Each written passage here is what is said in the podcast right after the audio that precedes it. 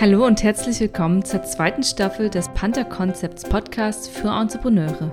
Mein Name ist Franziska Panther und ich freue mich sehr, dass du dabei bist. Heute sprechen wir, wie es ist, aus der Komfortzone rauszugehen. Ich würde das gern anhand eines Beispiels machen, und zwar anhand von Ye Yang und seiner 100 Days of Rejection Challenge. Ich habe vor einiger Zeit dazu auch einen Blogartikel geschrieben ich finde, es ist ein sehr spannendes Projekt und ich finde tatsächlich auch sehr interessant zu sehen, wie der Ye Yang sich mit seiner eigenen Challenge weiterentwickelt. Und ich glaube, wir können uns da das ein oder andere auch sehr gut abschauen. Ye Yang hatte eine Idee für ein Start-up und er hat eine Finanzierungszusage gebraucht und der Investor hat ihm dann nach einiger Wartezeit eine Absage erteilt das war dann der Moment, als Ye Yang am Boden zerstört war und tatsächlich, es hat ihn völlig aus der Bahn geworfen. Er hat sich daraufhin mit dem Thema Schmerz auseinandergesetzt und auch Ablehnung, hat recht viel gelesen, auch wissenschaftliche Literatur und kam zu dem Ergebnis, dass wenn wir eine Ablehnung erhalten, diese von unserem Gehirn als physischer Schmerz wahrgenommen wird. Das heißt, in dem Moment, wenn wir irgendwo eine Absage oder eine Ablehnung erhalten, fühlen wir Schmerz. Für ihn war das so der Antrieb, mit seinem eigenen 100-Tage-Projekt zu starten. Das sind eben diese 100 Tage der Absage und hat eben beschlossen, sich filmisch auch dem Thema anzunähern, indem er einen Videoblog gestartet hat. Alle seine Folgen sind auch bei YouTube gut zu sehen. Du kannst auch in seinem Buch mehr darüber erfahren, ich habe das Buch gelesen und mir auch ein paar Videos seiner äh, Challenge angeschaut und fand es tatsächlich ziemlich inspirierend. Und das liegt tatsächlich auch daran, dass man sieht, wie den, am allerersten Tag hat er sich vorgenommen, er möchte von dem Security Man in einem Gebäude 100 Dollar ausleihen. Das heißt, er geht tatsächlich in dieses Gebäude, sieht den Security Man, fragt ihn, Hello Sir, äh, kann ich von Ihnen 100 Dollar bekommen? Und der Security Man schaut ihn an und sagt direkt, nein, äh, wieso? Gia hat das schon fast gar nicht mehr interessiert. Also er hatte, glaube ich, das Nein gehört und stürmte aus dem Gebäude wieder raus. Relativ panisch und hat selbiges Experiment dann am zweiten Tag wiederholt, indem er da beschlossen hat, er guckt mal, ob er einen Burger Refill bekommt in einem Burgerschuppen. Und auch da hat es nicht funktioniert. Er wurde aber gefragt, ja, was willst du? Wieso willst du das? Und er hat das nochmal argumentiert und ist dann auch da wieder aus dem Laden herausgegangen. Relativ glücklich, glaube ich, dass er diese Absage bekommen hat, weil es war ja auch so geplant als 100 Tage der Absagen. Ein Ziel von ihm war ja auch mit diesen Absagen umgehen zu lernen, diesen Schmerz aushalten zu können.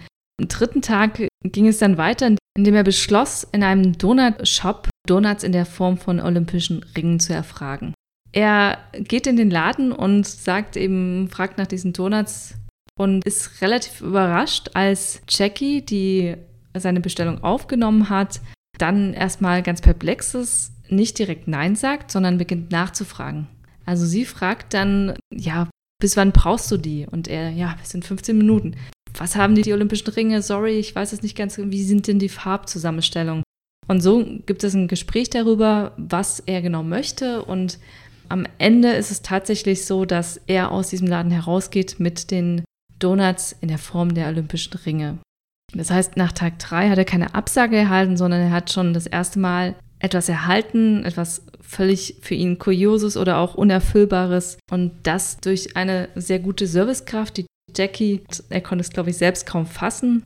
Und man muss dann auch sagen, dass dieses Video viral gegangen ist und es lässt sich sehr gut bei YouTube alles nachvollziehen. Aber das war eben auch die Möglichkeit für Jackie, sich mit ihrem phänomenalen Kundenservice auszuzeichnen. Ich glaube auch, dieses Video und diese Bekanntheit führten dann dazu, dass die Experimente bei IA weitergingen und soweit ich das verfolgt habe, haben dann auch die Menschen angefangen, ihm Aufgaben zu stellen und ihnen zu schreiben, was er doch bitte mal ausprobieren soll. Man sieht auch da, dass er dann sehr kreativ wird mit seinen Formen. Er hat die unterschiedlichsten Varianten, womit er eine Absage provozieren möchte. Ich fand es auch ganz spannend zu sehen, dass er den einen Tag hatte sich vorgenommen, einen Praktikumstag zu machen in einem Unternehmen. Und das Ich glaube, er hatte seinen CV noch mit in seiner Hand und er ist dann in verschiedene Gebäude marschiert, um zu fragen, ob er diesen Tag Praktikum machen kann, weil auch gerne unbezahlt und er wäre eine gute Arbeitskraft. Man merkt, dass er verschiedene Firmen abfragen musste. Und dann gab es wieder an einem Moment in, in einer Firma eine Frau, die nachgefragt hat, warum er das machen möchte und die offen für seine Inquiry war. Und das ist tatsächlich ganz spannend zu sehen. Er verlässt dann auch diesen potenziellen Arbeitgeber und wird später dann seinen Praktikumstag dort absolvieren. Und er fragt dann auch die Zuständige, die ihm da jetzt offen gegenüber war, warum sie ihm die Möglichkeit eingeräumt hat. Sie hat dann wohl gesagt, ja, er wirkt wie ein sehr intelligenter, anständiger Mann und sie war eben offen, da mehr zu erfahren und aber auch neugierig mehr zu erfahren von seiner Geschichte. Das ist dann ganz spannend, wie, wie man eben sieht, dass der Jia mit der Zeit aber auch nicht mehr sich mit seiner Absage zufrieden gibt, sondern eben anfängt nachzufragen, ja, wenn das nicht möglich ist, was ist denn dann möglich?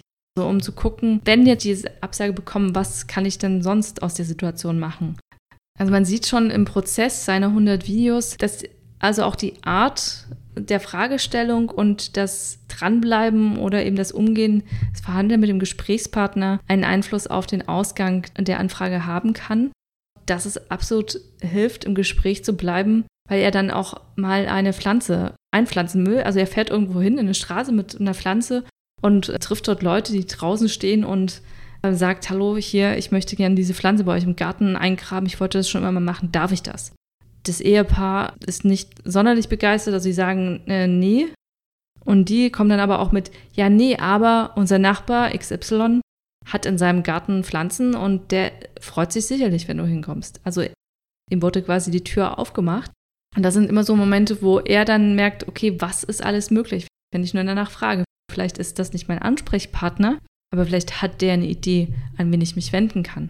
Ich finde es tatsächlich ein unglaublich spannendes Experiment. Das zeigt eben auch da immer wieder, wie viel möglich ist, wenn wir nur danach fragen.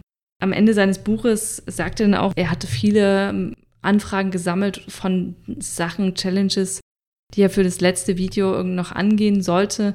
Und er entscheidet sich dann aber mit seiner Freundin zusammen, für sie einen Job bei Google zu suchen. Die Anfrage an Bewerbern bei Google ist wohl unglaublich hoch und sie gehen daraufhin mit einer unglaublichen Konsistenz und auch Engagement hin, dass sie mit Google-Mitarbeitern sprechen, also sie über, über LinkedIn in Kontakt treten, ansonsten Möglichkeiten für Telefongespräche erfragen, auch bei unterschiedlichsten Leuten und dann immer wieder an Bord sind und immer wieder nachfragen und auch immer wieder präsent sind. Und das geht eine sehr lange Weile, Final ist es tatsächlich dann aber auch seine Freundin, die dann den Job bei Google bekommt.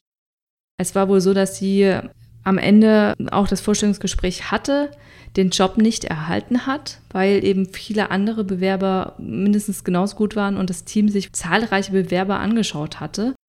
Sie ist dennoch im Kontakt geblieben mit diesem Team und oder beziehungsweise mit dem Personaler, nachdem das Team eben immer noch niemanden hatte, ist der Personaler dann nochmal auf das Team zugegangen, hat gefragt, ja, ihr habt immer noch keinen. Wie wäre es denn mit ihr? Daraufhin hat sich das Team eben nochmal besonnen und sie hat den Job dann bekommen.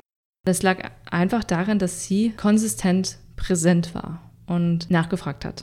Und das ist, finde ich, ein super gutes Beispiel. Also hier mit, mit seiner Challenge und auch den einzelnen Beispielen, die alle als Video auch nachvollziehbar sind, was eben alles machbar ist. Und in diesem Sinne wünsche ich dir einen sehr guten Tag. Und vielleicht hast du ja auch die ein oder andere Möglichkeit, doch nochmal bei einem Auftraggeber nachzufragen oder bei einem potenziellen Kunden, ob du etwas für ihn tun kannst und wenn ja, was und wenn nein, wer von deiner Leistung eventuell sonst noch profitieren könnte. Das war die heutige Folge des Panda Concepts Podcast. Vielen Dank, dass du dabei warst.